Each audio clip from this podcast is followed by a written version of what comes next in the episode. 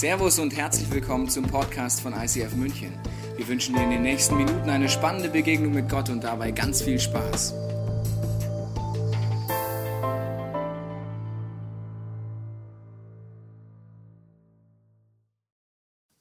Schön, dass du da bist. Meine Frage an dich gleich am Anfang. Macht Geld glücklich? Die meisten würden Nein antworten, das ist ja die richtige Antwort. Aber leben wir auch so? Nein. ja, zweimal Nein am Anfang schon sind wir mittendrin im Thema. Herzlich willkommen, clever investieren. Es ist ein Thema heute, es geht um Geld und die Psychologie des Geldes. Ich habe gleich eine schlechte Nachricht für dich am Anfang. Bill Gates ist nicht mehr der reichste Mann der Welt. Mich hat schockiert. Ich weiß nicht, wie lang schon ist, aber ich habe die Vorblichte angeguckt und gedacht, Mensch, Bill, ist ja schrecklich. Der hat nur 53 Milliarden, jetzt kommt so ein Mexikaner, der hat 53,5 Milliarden. Sagst du, ja, der Bill, ne, soll sich nicht so anstellen. Das Dumme, es gibt immer einen, der mehr hat, gell? Mm. Psychologie des Geldes. Also, was macht es mit dir? Also, die meisten von uns wollen die meiste verdienen, der Erste sein, Number One sein und die Nummer Eins zu verlieren, ist psychologisch in unserem Kopf sehr, sehr, sehr schwierig und grenzwertig. Dabei ist Nummer Eins zu sein ziemlich gefährlich. Ich habe noch nie gehört, dass ein Vizepräsident erschossen wurde. Zum Beispiel. Psychologie des Geldes, clever investieren. Warum redet Jesus so oft über Geld? Ich möchte es dir gleich mal zeigen am Anfang, weil in unserem Hirn passiert etwas, wenn es um Geld geht, das ist wirklich absolut interessant. Ich möchte es dir kurz äh, beweisen. Die Psychologie des Geldes. Wo ist denn das Funkmikro, Martin? Hier, super. Brauche ich mal kurz. Psychologie des Geldes. Unser Hirn macht es echt interessante Situationen, wenn es um Geld geht. Ja, ich mache dir kurz den Beweis. Achtung, die erste Reihe schwitzt schon hier. Wie heißt du? Joe. Joe. Äh, was arbeitest du? Kfz-Mechaniker. Schöner Beruf, super. Keine Ahnung, wie es geht. Ich fasziniere, was du da machst. okay, äh, Joe, was würdest du sagen, wenn ich dir 5 Euro schenken würde? Cool. Cool, freust du dich? Ja. Hier, das ist 5 Euro. Danke. Super. Man sagt ja, Geschenke bedeuten uns mehr, als wenn wir etwas auf dem Konto haben. Ja, das ist echt interessant. Wenn du etwas geschenkt hast wie der Joe, dann freut man sich, das Glückshormon geht nach oben, aber auch Stresshormon, weil er nicht weiß, was noch mit ihm passiert. Das ist natürlich ganz klar. Ja, Joe, es ist ja so, wenn dich etwas nichts kostet, sagen Psychologen, dann ist es uns nichts wert. Wenn das wirklich stimmt, würde ich dir jetzt einen Gefallen tun, wenn ich sie wieder wegnehme. Jetzt kostet sich was, diese Predigt. Hast genauso Geld wie vorher, viel Geld wie vorher, bist nicht mehr so gut drauf wahrscheinlich jetzt, gell? Psychologie des Geldes. Ja? Wir haben genauso viel Geld wie vorher, wir sind nicht mehr so gut drauf. Was für ein interessanter Punkt. Man sagt, wie gewonnen, so zerronnen, das stimmt aber gar nicht. Stell dir vor, du kriegst 10% mehr Gehalt. Da bist du ein paar Wochen laut Psychologen motiviert. Dann nicht mehr. Aber stell dir vor, ich würde 10% dein Gehalt kürzen. Du wärst demotiviert bis zur Rente. Bei jedem Kontoauszug, Mensch, 10% mehr, so eine Schweinerei. Bis zur Rente schaffst du das, egal wie jung ich es dir wegnehme. Das stimmt nicht wie gewonnen, so zerronnen. Wenn wir zerrinnen, wären wir ganz, ganz komisch hier im Kopf. Ich mache mit dir ein Experiment. Weil du es mir immer noch nicht glaubst, dass wir bei Psychologie des Geldes alle komisch werden. Nicht nur der Joe. Stell dir vor, du kriegst 500 Euro Gehaltserhöhung. Du gehst raus und schwebst. 500 Euro, ich hab's verdient, bin schon ein toller Hecht. Dann gehst du in dein Großraumbüro, dein Kollege macht die gleiche Arbeit, sitzt dir gegenüber und sagst, Mensch, 500 Euro Gehaltserhöhung. Sagt er, super, ich habe 1000 bekommen. Was passiert in deinem Hirn? Gerade eben warst du der König von München. Schon bist du demotiviert, weil der andere kriegt ja 1000 mehr. Dann ist der Effekt der Gehaltserhöhung weg. Psychologie des Geldes. Sind wir komisch im Kopf? Ich glaube schon. Psychologen haben noch was untersucht. Zum Beispiel, wenn du Münzen auf der Straße findest, also so Kleingeld, ja, ja dann haben sie untersucht, Menschen, die Kleingeld auf der Straße finden, sind viermal so stark hilfsbereit wie Leute, die kein Kleingeld an dem Tag gefunden haben. Das heißt, wenn du die Welt verbessern willst, einfach ein bisschen Kleingeld auf den Boden streuen, nachher werden ein paar ganz, ganz gut drauf sein, weil sie ein paar Cent finden. Die Controller flippen aus, Geld wegschmeißen, um gute Stimmung zu erzeugen, das geht nicht. Aber das ist Psychologie des Geldes. Und ich habe mir überlegt, warum sind wir in Deutschland so schlecht drauf? Weil es keine Kartentelefone mehr gibt. Weil damals, ich weiß noch, bin ja ein alter Mensch, 1964, als es noch Kartentelefone gab, wenn ich 10 Pfennig in diesem Fach gefunden habe, 10 Pfennig, die meisten wissen schon gar nicht, was Pfennig ist wahrscheinlich. Der Tag war gemacht, ich war gut drauf, 10 Pfennig. Also merkt ihr ein bisschen Psychologie des Geldes, aber Psychologen sagen auch, das Geben dich erfüllt. Und wenn das wirklich stimmt, würdest du mir einen Gefallen tun, Joe, wenn du die 5 Euro doch behältst? Vielen Dank, einen Applaus für Joe, super geschwitzt hier. War gar nicht so schlimm, glaube ich. Psychologie des Geldes. Unser Hirn fängt bei Geld an, unlogisch zu werden. Ist dir vielleicht noch nicht aufgefallen, aber es ist so. Und die Testperson war gar nicht der Joe, die Testperson wart ihr. Wie ging es dir? Was hast du gedacht, als ich Joe das Geld gegeben habe? Warum der und nicht ich? Der sitzt vorne, ich sitze hinten, ich saß in der Schule schon hinten, im Kindergarten war ich in der falschen Gruppe und im Mutterbauch war ich an so eine Schnur gefesselt. Das ist Psychologie des Geldes. Wir fangen an zu vergleichen und wir sind auf einmal Opfer. Du hast genauso viel Geld wie vorher gehabt. Übrigens hat mit dir eigentlich gar nichts zu tun gehabt. Nur weil jemand anders 5 Euro kriegt, fangen wir an, komisch zu werden. Und was hast du gedacht, als ich ihn wieder weggenommen habe? Richtig so. Richtig so. Wenn ich nicht habe, sollst du auch nicht haben. Wir Menschen, wenn es ans Geld geht, werden wir so komisch. Und das ist der Grund, warum Jesus so oft über Geld redet. Er redet mehr über Geld als über Himmel und Hölle. Er redet mehr über Geld als über Gebet. Warum? Weil es dich und mich mehr beschäftigt. Die paar Versuche, die ich mit dir gemacht habe, zeigen dir, in unserem Hirn gibt es Links, die uns unfrei machen. Du freust dich nicht mehr über eine Gehaltserhöhung, weil du vergleichst oder was auch immer. Wir wollen einsteigen in die Psychologie des Geldes mit einer Geschichte, die Jesus erzählt. Und er erzählt diese äh, Geschichten, es nennt sich Gleichnisse, um dir und mir etwas zu zeigen. Und er hat so eine Angewohnheit, Leute zu provozieren. Ich liebe Jesus. Ja, ich bin auch so ein kleiner Punk, deswegen, äh, also ich glaube, er wäre Punk gewesen. Jetzt hör dir die Geschichte an, dann merkst du gleich die Provokation. Lukas 16. Danach erzählte Jesus seinen Jüngern folgende Geschichte. Also den Christen. Wenn du kein Christ bist, kannst du einfach zuhören. Sehr, sehr interessant. Wenn du Christ bist, it's your story. Welcome. Ein reicher Mann hatte einen Verwalter, also Manager. Als ihm erzählt wurde, dass dieser seinen Besitz verschleuderte, der Manager, ja, stellte ihn zur Rede. Was muss ich von dir hören? Bring mir deine Abrechnung, du bist entlassen. You are fired. Der Verwalter überlegte, was mache ich jetzt? Mein Posten bin ich los, ein Feld umgraben kann ich nicht oder will ich nicht. Und zum Betteln bin ich zu stolz. Willkommen in Deutschland. Aber ich weiß, was ich tue. Ich mache mir Freunde, die mir weiterhelfen, wenn ich arbeitslos bin. Was für ein Fuchs. Er ließ alle Männer zu sich rufen, die bei seinem Herrn Schulden hatten. Den ersten fragte, wie viel bist du meinem Herrn schuldig? Der Mann antwortete, ich muss ihm 100 Fässer Olivenöl geben. Hier ist dein Schuldschein, erklärte ihm der Verwalter. Trag einfach mal 50 ein. We are friends. Gute Freunde kann niemand trennen. Wunderbar. Und wie hoch sind deine Schulden? fragte einen anderen. Ich schulde deinem Herrn 100 Säcke Weizen. Hier, nimm den Schuldschein, schreib mal 80 rein, fordere ihn auf. Schlau, gell? Freunde machen, wunderbar. Und jetzt kommt's. Jesus, der Herr, lobte. Hä? Lobte? Hast du die Geschichte verstanden bis jetzt? Nee, also, also er lobt, äh, äh, jetzt Jesus, was, was ist Jesus? Jesus, er lobte das vorausplanende Handeln des gerissenen Verwalters. Denn im Umgang mit ihresgleichen sind Menschen dieser Welt klüger und geschickter als die, die sich zu Gott bekennen. Kannst du die Situation vorstellen? Alle sitzen drumherum und denken sich, Mensch, jetzt kommt so eine Moralpredigt vom Herrn Pfarrer. Das war jetzt böse, böse, der Verwalter. Müssen wir beten, der kommt in die Hölle? Jesus lobt den. Also ich weiß nicht, ob es in dir irgendwas macht. Ich denke mir, okay, irgendwas möchte Jesus mir sagen, wo ich nicht automatisch drauf komme. Man muss die Bibel genau lesen, das ist mein großer Tipp, weil die wildesten Theologien wurden aus diesem Buch abgeleitet, weil nicht genau gelesen wurde. Er sagt nicht, Mensch, dieser Typ, der bescheißt, das ist deine Lebensberufung.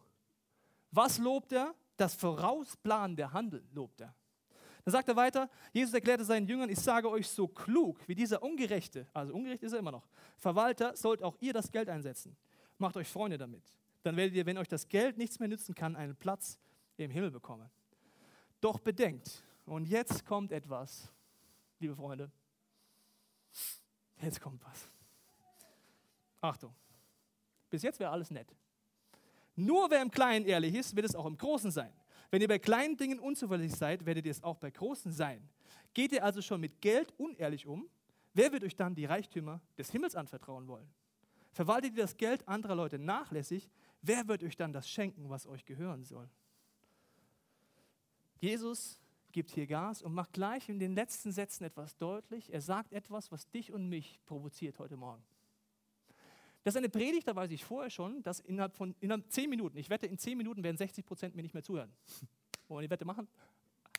Ich freue mich drauf. So, weil Jesus macht das nämlich echt, also so richtig ganz gerade und fein mitten ins Gesicht. Er fängt damit an, zum Beispiel zu sagen, das Geld, das dieser Verwalter verwaltet, das gehört ihm gar nicht. Und an anderen Bibelstellen heißt es auch, all deine Ressourcen, all dein Geld ist dir nur geliehen. Deine Gaben sind dir nur geliehen. Sagst du, nee, das stimmt nicht. Es ist meine Leistung, ich kann einfach gut singen, deswegen heiße ich Robbie Williams, deswegen gehört das Geld mir. Außerdem habe ich eine strategische Begabung. Ich bin als Unternehmensberater einfach fähig. Ich kann schön malen oder was auch immer. Die Frage stellt dir dann die Bibel, wo hast du denn her die Begabung? Wer hat sie dir gegeben? Wer hat es erfunden? Die Bibel ist der Meinung, und wenn du an Gott glaubst, liebe Freunde, das ist nur für Christen jetzt, liebe Nicht-Christen, hört einfach zu, lasst es auf euch wirken. Relax. Liebe Christen, wenn du sagst, es gibt diesen Gott, dann heißt es auch, dass er sagt, deine Gaben, deine Talente und all das, was du einsetzt und was du damit erreichst, ist ein Geschenk von Gott an dich. Krasses Denken. Dass du in Deutschland wohnst, ist ein Geschenk Gottes an dich. Wir haben in Deutschland ja den Jammermodus. Wir vergessen, auf welchem Niveau wir jammern, ne? Aber wir jammern. Die Wirtschaftskrise ist so schlimm. Fahr mal nach Afrika und erklär das mal einem Afrikaner im 1 zu 1 warum es dir so schlecht geht. Ich möchte es nicht verharmlosen, aber wenn du Hartz IV in unserem Land gehst, bist du in großer Mehrzahl der Weltbevölkerung ein Millionär in ihren Augen. Wenn du sagst, du trinkst Wasser ohne Chlor, du kannst all you can drink, all inclusive aus deinem Wasserhahn machen, werden 80 Prozent der Weltbevölkerung der Meinung, du bist im Paradies. Du denkst, nee, da muss man jammern. Der ist nicht aus Gold, der Wasserhahn. Der müsste aus Gold sein. Willkommen in Deutschland. Was ich besitze, ist nur geliehen. Er redet davon vom Verwalter sein, vom Manager sein. Und ein Manager, der das sagt, der sagt einfach, wo habe ich das Haar eigentlich hier? Von meiner Frau, cool. Der sagt, ich bin Manager und ich setze meine Begabung für ein Unternehmensziel ein. Ein Christ würde sagen, Gott ist mein Chef, sein Unternehmensziel wird zu meinem Ziel und ich setze meine Ressourcen ein, damit seine Ziele verwirklicht werden. Das wäre der Sinn des Lebens, laut Jesus. Und er sagt, wenn du seine Ziele anfängst zu verfolgen, wirst du innerlich frei. Werde ich dir gleich erklären, wie das zusammenhängt. Also was macht ein guter Manager? Laut Jesus, was lobt er vorausschauend? Er schaut nach vorne. Sprüche 14.8 im ersten Teil der Bibel heißt es, wer ist klug? Jeder, der sich richtig einschätzen kann. Wer ist ein Tagträumer? Jeder, der sich selbst betrügt. Dieser junge Mann weiß, ich werde arbeitslos. Und er fängt heute darüber nachzudenken, was heißt es für mich heute? Welche Voraussetzungen muss ich schaffen, wenn ich arbeitslos bin? Er plant voraus. Ein guter Manager hat das Unternehmen im Griff. Heutzutage nicht mehr so populär, wenn ich die Banken angucke. Aber ein guter Manager weiß, wie viel kommt rein, wie viel geht raus und das Ganze sollte in der Waage sein. Die einzigen, liebe Freunde, die mehr ausgeben können, mittelfristig, als sie haben, sind die Regierungen unserer Länder. Weil die können Geld nachdrucken. Für dich ist das illegal. Tut mir leid die können Geld nachdrucken. Die dürfen immer mehr ausgeben. Manch, machen wir nochmal Rekordverschulden. Wir haben zwar eine Schuldenbremse. Oh, gehen wir nochmal hoch. Ach, es ist gerade Wirtschaftswachstum. Gehen wir nochmal hoch. Und das siehst du jeden Tag in der Tagesschau. Was ist die Message? Leb über deine Verhältnisse. Das ist das Leben. Jesus wollte etwas anders sagt, ein guter Manager weiß, wie viel kommt rein, wie viel geht raus. Und er redet davon, dass man wie sein Finanzkreis schließen kann. Man weiß einfach, das habe ich zur Verfügung, nicht mehr, und nicht weniger. Und ich muss dich enttäuschen, es ist ein Fakt, jeder denkt, er hat zu wenig. Es sei denn, du bist schon frei hier oben. In deinem Leben hast du verschiedene Bereiche. Du hast einmal Verpflichtungen. Verpflichtung ist all das, was monatlich von deinem Konto abgebucht wird. Ein vorausschauender Manager sagt, passt das überhaupt zu meinem Einkommen? Es gibt viele Leute in unserem Land, die denken da nie drüber nach. Wie viel Geld geht raus? Egal. Mediamarkt sagt mir, es kostet 0 Euro das Fernsehgerät, das ist doch geschenkt. Nehme ich. Kein Problem. Ja? Das Auto, das du fährst, passt das überhaupt zu deinem Gehalt? Ja oder nein? Ein guter Manager wüsste, ob das Auto zu seinem Gehalt passt. Die Wohnung, die du mietest, ist die eigentlich zu groß für dein Gehalt? Dadurch, dass wir die Lüge glauben, wir brauchen mehr und mehr, trauen wir uns manchmal da gar nicht hinzugucken. Ein guter Manager schließt den Kreis und sagt, ein Auto ist ein Auto. Weißt du, wofür ein Auto da ist? Muss man in Deutschland manchmal sagen. Zum Autofahren. Das ist ganz, ganz tief. Achtung, liebe Freunde. Die Werbung sagt, es ist kein Statussymbol, du wirst da nicht potenter im Bett, liebe Männer. Auto, Autofahren. Dafür erfunden. Der Q7 macht dich zu keinem besseren Mensch. Ich liebe den Q7. Wenn du mir einen schenken willst, let's go. Aber Q7, verstehst du? Es ist ein Statussymbol. Wofür ist die Uhr da? Wir Deutschen vergessen das manchmal. Wofür ist die Uhr da? Zum Zeitanzeigen. Ob da Rolex draufsteht, Polex, also ist die Fälschung jetzt. Egal, okay. Verpflichtungen. Dann hast du Bedürfnisse. Auch wichtig, Bedürfnisse ist das, was du brauchst. Mampfi, Mampfi, trinken, damit du überlebst. Auch da gibt es verschiedene Varianten, was man da kaufen könnte. Man muss nicht unbedingt jeden Tag Kaviar essen. Dann gibt es Wünsche. Jeden Tag, wenn du das Fernsehen anmachst, egal ob es die Tagesschau ist und du den Finanzminister hörst oder ob die Werbung anmachst, sagt dir, Wünsche sind so wichtig. Du musst dir alle Wünsche erfüllen. Und zwar wann? Jetzt! Sofort! Sonst ist es ganz schwierig. Wenn du dir manchmal außen dir selber zugucken würdest, müsstest du entweder lachen oder weinen. Willkommen wieder in Deutschland, in München, in einer der reichsten Städte der Welt. Und wir jammern auf einem Niveau, das ist unfassbar. Also er schaut nach vorne, er hat es im Griff und jetzt möchte ich dir etwas vorlesen. Das muss ich zweimal vorlesen, weil es das schön zusammenfasst. Heute gibt man Geld aus, das man nicht hat, um Dinge zu kaufen, die man nicht braucht um Menschen zu beeindrucken, die man nicht mal mag. Wiederholung. Heute gibt man Geld aus, das man nicht hat, um Dinge zu kaufen, die man nicht braucht, um Menschen zu beeindrucken, die man nicht mal mag. Willkommen in der Psychologie des Geldes. Freiheitsbegriff, natürlich ist Geld genial und wenn du mehr Geld verdienen kannst, verdiene es bitte. Geld ist etwas Schönes, Geld ist neutral, es ist ein Tauschmittel, aber es kann mit dir etwas machen, dass du extrem unfrei auf dieser Erde rumläufst. Freiheit, ein Zitat für dich, liegt nicht daran, darin, dass ich alles besitze, wonach ich Verlangen habe. Freiheit bedeutet, ohne das auszukommen, wonach ich verlange, und dennoch zufrieden zu sein. Das ist der biblische Freiheitsbegriff. Freiheit liegt nicht darin, dass ich alles besitze, wonach ich Verlangen habe. Freiheit bedeutet, ohne das auszukommen, wonach ich verlange, und dennoch zufrieden zu sein. Das ist Freiheit. Das ist Freiheit. Das ist das Ziel Gottes für dich. Mit allem, was ich dir heute sage, diese Freiheit zu erleben, unabhängig, was um dich herum gerade passiert. Und der Vorausschauende macht, nicht nur, macht auch noch einen Plan. Das heißt jetzt hier in Vers 4, ich mache mir Freude, die mir weiterhelfen, wenn ich arbeitslos bin. Er plant nach vorne und das heißt für mich ganz praktisch, dass man auch Dinge zur Seite legt. Die Lüge, die ich lange, lange geglaubt habe, ist, mein Gehalt im ICF ist schlecht. Das ist keine Lüge. Aber ich habe wenig Geld und deswegen kann ich nicht sparen. Kennst du so Gedanken? Wenn ich mal so viel Geld verdiene wie der, dann werde ich sparen. Meine Erfahrung ist, das stimmt nicht, weil deine Ansprüche steigen und steigen und steigen dann hast du noch ein Haus, dann hast du noch ein Auto, ich jetzt nicht, aber ein Auto habe ich, Haus nicht. Die steigen und steigen und steigen und dann denkst du, naja, irgendwann spare ich mal. Der schlaue Manager legt etwas zur Seite, nicht um es zu horten. Horten heißt, Klammern, Angst, absichern. Sparen heißt, schlau mit Geld umzugehen, etwas zu haben, um entweder große Investitionen zu machen. Als Manager rede ich das mit Gott übrigens vorher durch. Oder großzügig zu Menschen sein, oder eine Sonderspende zu machen, oder was auch immer. Wenn ich das nicht mache, dann fliegt einfach alles monatlich einfach wieder raus aus meinem Leben. Dieses Vergleichen in uns, glaube ich, führt dazu, dass wir nicht in Freiheit kommen. in der Vorbereitung für diese Predigt haben meine Frau und ich eine Entscheidung getroffen. Wir werden den Finanzkreis noch enger machen, dass wir von 80 Prozent leben. Ich sage dir, was wir mit den anderen 20 Prozent machen, werde ich gleich zu kommen. Weil das Jammern in Deutschland, ich kann es in meinem Leben nicht mehr hören, und ganz ehrlich, ich kann es in deinem Leben auch nicht mehr hören. Weil es ist weltfremd. Weltfremd.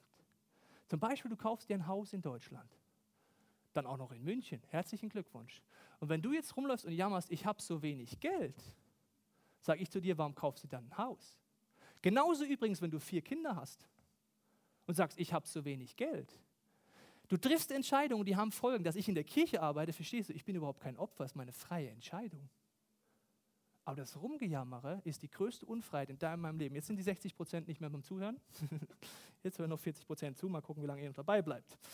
Er handelt konsequent. Was heißt es? Prediger 11, Vers 4 im ersten Teil der Bibel heißt, wer ängstlich auf den Wind achtet, wird nie sehen. Und wer auf die Wolken schaut, wird nie ernten. Der Punkt ist genau, wenn du sagst, naja, wenn ich mehr Geld habe, fange ich an, irgendwas zu leben. Wenn ich mehr Geld habe, werde ich großzügig oder was auch immer. Wenn ich mehr Geld habe, mache ich Budgets, dass ich weiß, wo es hingeht, dann wirst du es nie machen.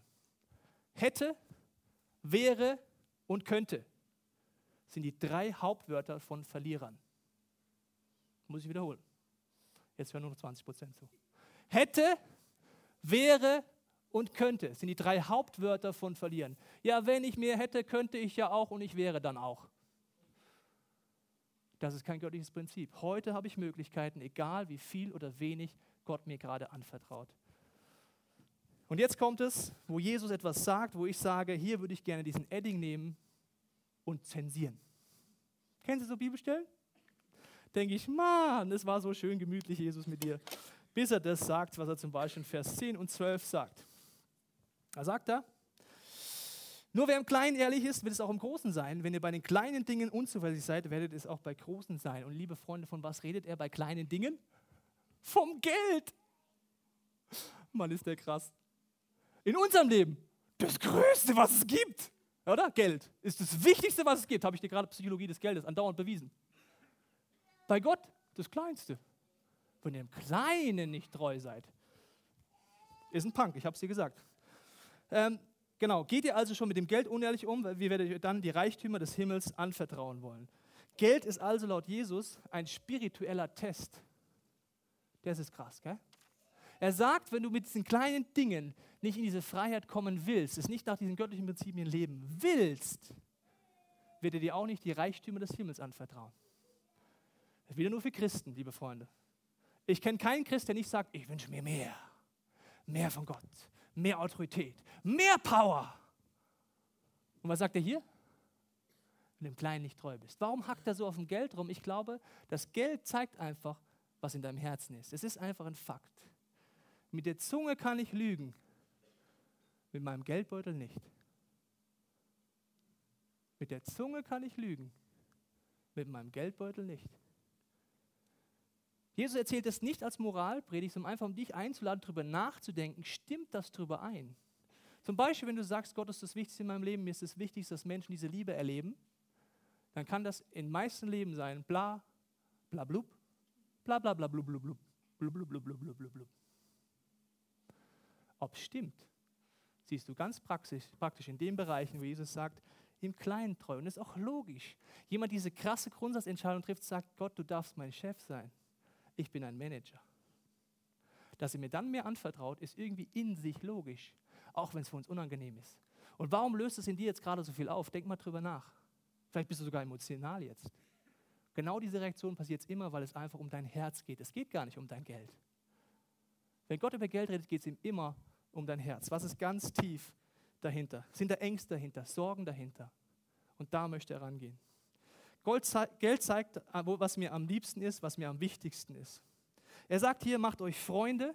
Und für mich heißt es ganz praktisch nicht das, weil das kritisiert der Jesus, dass er sich Freunde kauft, sondern dass er sagt, wenn du ein Manager bist, überlegst du, was ist das Unternehmensziel.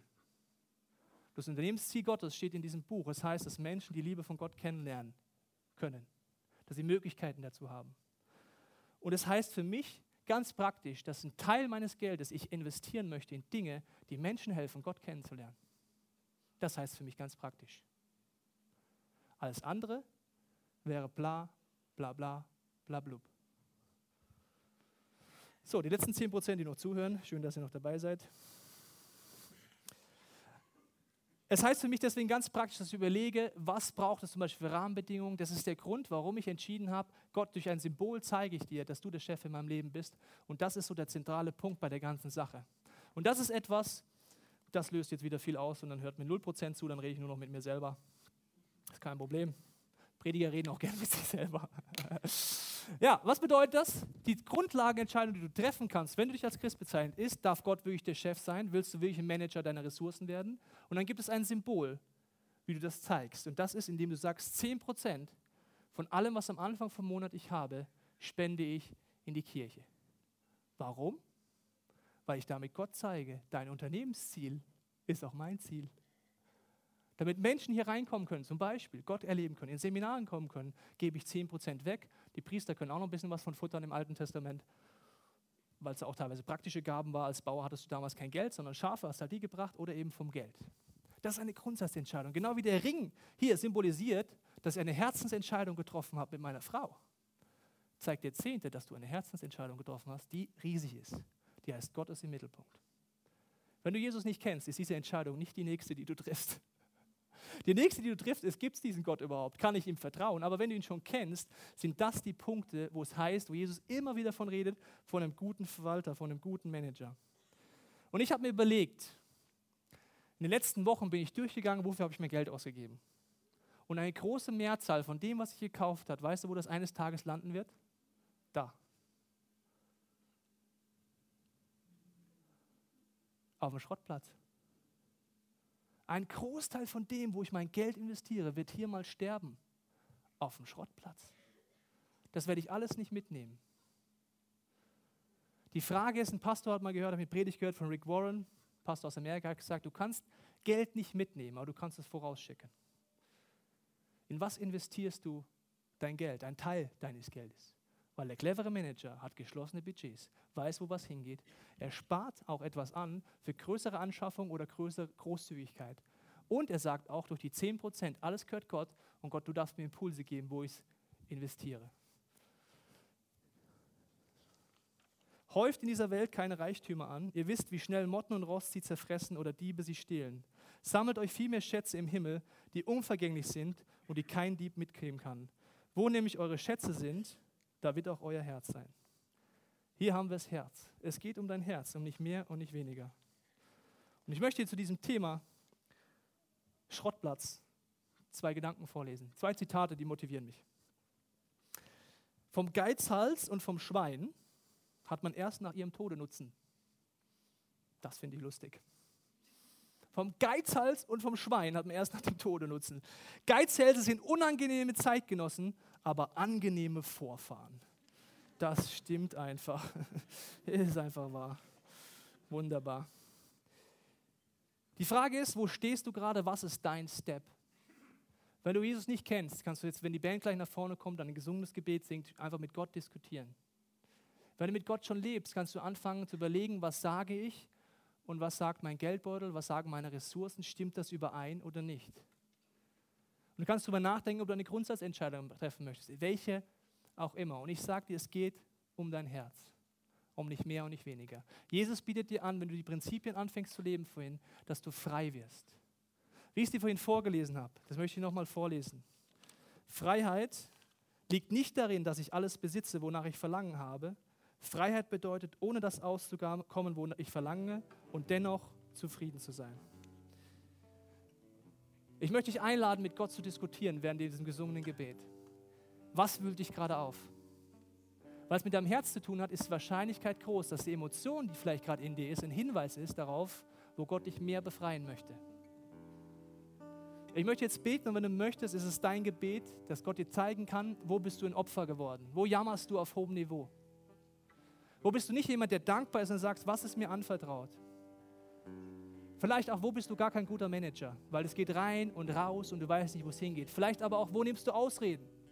Ich bin Student, ich kann das nicht tun. Wenn du es als Student nicht kannst, wirst du es als Multimilliardär auch nicht können. Bei dir sind es vielleicht 50 Euro. Was ist, wenn es 50 Millionen werden?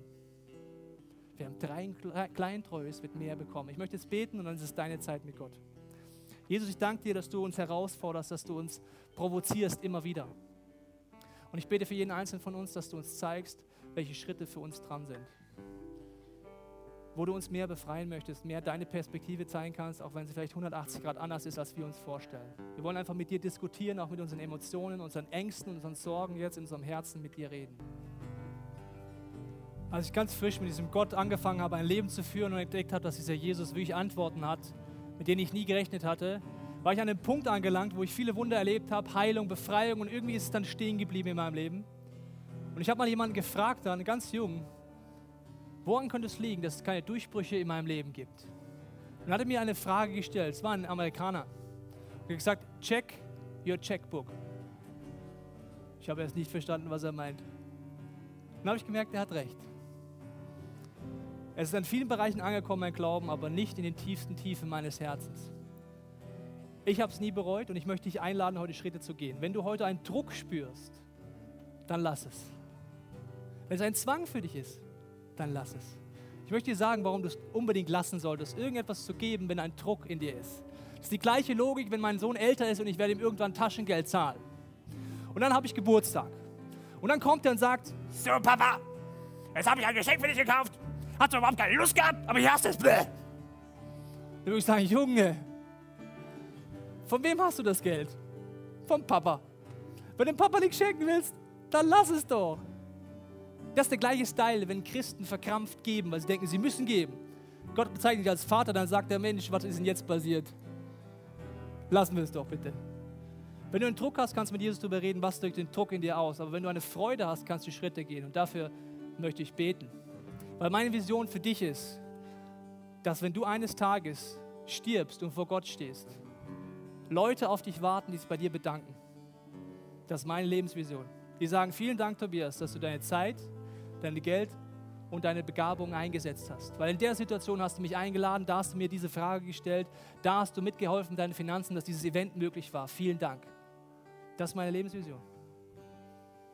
Wenn du Christ bist, kannst du nachvollziehen, was ich meine. Wenn du kein Christ bist, möchte ich beten, dass du Durchbrüche mit diesem Jesus erlebst. Jesus, ich danke dir für jeden Einzelnen heute Morgen. Ich danke dir für mein Leben. Ich danke dir, dass du mich neu herausgefordert hast in der Vorbereitung dieser Predigt. Ich möchte als allererstes für mich sagen, Jesus, ich hab, möchte wieder freier werden in meinen Gedanken. Ich möchte nicht auf hohem Niveau jammern. Ich möchte keine Opfermentalität haben, sondern sagen, was hast du mir anvertraut? Wie darf ich es investieren?